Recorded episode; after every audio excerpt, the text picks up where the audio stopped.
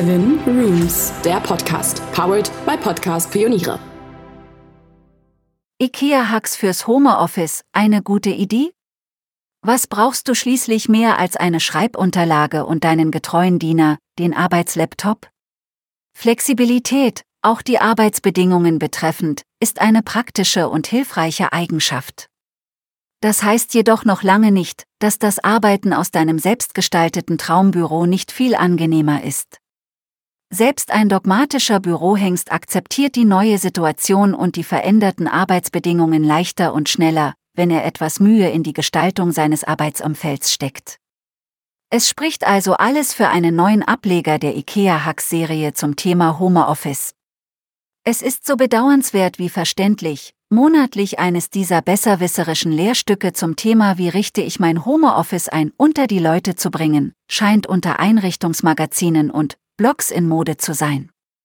Wir fänden es allerdings arrogant, uns da auszunehmen und präsentieren dir unsere DY-Variante im Zuge unserer IKEA-Hacks-Serie.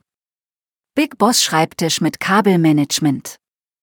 Dieser IKEA-Hack ist zwar nicht der neueste, aber wir haben ein Gefühl, dass er dieses Jahr ein Comeback feiern wird. Ja, der Akelstorb-Schreibtisch von IKEA ist schlicht und schön.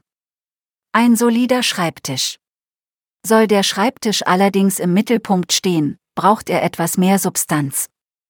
Gleichzeitig bietet dir diese DY-Variante das Verstecken des unweigerlichen Kabelchaos. Denn wer mag schon Kabelsalat? Du brauchst zwei feststehende Alex-Schubladenelemente, wir bevorzugen die grautürkise Variante, und eine Carlsby Eichenplatte aus dem Küchensortiment. Versehe die Oberseite der aufgebauten Schubladenelemente mit kleinen Pufferelementen, wie zum Beispiel flachen Korkscheiben und beklebe sie mit etwas doppelseitigem Klebeband. Sie sollen dir als Tischbeine dienen. Unter der Carlsby-Platte befestigst du mittig am hinteren Längsende mit Powertape eine Kabelleitschiene und eine flache Steckerleiste. Lege die Platte nun auf die Alex-Schubladenelemente, sodass sie mit deren Außenseite abschließt. Die Kabel führst du verborgen unter der Tischplatte zur Steckerleiste. Mit IKEA-Hacks zur Ruhe und Konzentration. Für viele von uns kam das Homeoffice-Dasein überraschend und unfreiwillig.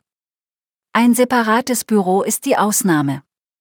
Gerade wer als Familie oder Paar in einer Wohnung mit begrenztem Platz zusammenwohnt, muss kreative Lösungen finden, um innerhalb des geteilten Wohnraums etwas Privatsphäre zum Arbeiten zu finden. Die beliebteste Variante, mit IKEA-Hacks Räume zu teilen, ist das Kallax-Regal. Keine schlechte Idee, aber für unseren Geschmack zu wuchtig und platzaufwendig. Wäre es nicht praktischer, ein Arbeitsseparé zu schaffen, dessen Platz nach Ende der Arbeit wieder als Wohnraum genutzt werden kann? Wir bevorzugen die Vorhangvariante. Wer sagt schließlich, dass Vorhänge nur am Fenster gespannt werden dürfen? Mit Diginet Stahlseil, das du knapp unterhalb der Decke spannst und einem weißen, relativ schweren Leinenvorhang, teilst du den Raum in zwei Hälften. Das weiße Leinen wirkt trotz seiner Blickdichte leicht und hell. Zurückgezogen an der Wand wird es zu einer unauffälligen Wanddeko.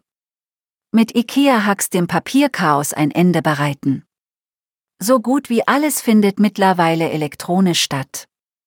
Für die wenigen Notizen und Papiere, die wir tatsächlich in physischer Form bearbeiten, bevorzugen wir die Zeitungsablagen von IKEA gegenüber Regalreihen von Ordnern.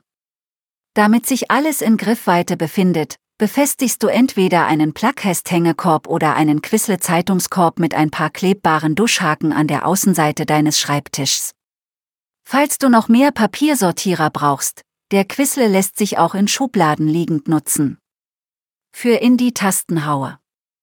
Wer gerne mal in großer Hast oder Emotion seine mechanische Tastatur malträtiert, weiß, dass mechanische Tastaturen keine Hartholzplatten mögen. Zu laut und zu hart ist der Anschlag. Wenn sich alsbald selbst die Kollegen über die Geräuschkulisse während der Videokonferenz beschweren, ist an der Zeit für eine Unterlage. Die beste Unterlage besteht aus zwei Schichten, eine aus Filz und eine aus Kork. Du brauchst eine Besta- oder Komplementschutzmatte und eine SUSE-Schreibunterlage. Schneide beide auf die Größe deiner Tastatur zurecht und klebe das Filz mit etwas Textilkleber auf die Schreibunterlage. Deine Tastenanschläge haben sich noch nie so leicht, trotzdem voll und befriedigend angefühlt. So werden aus Holzhackern Samtpfötschen.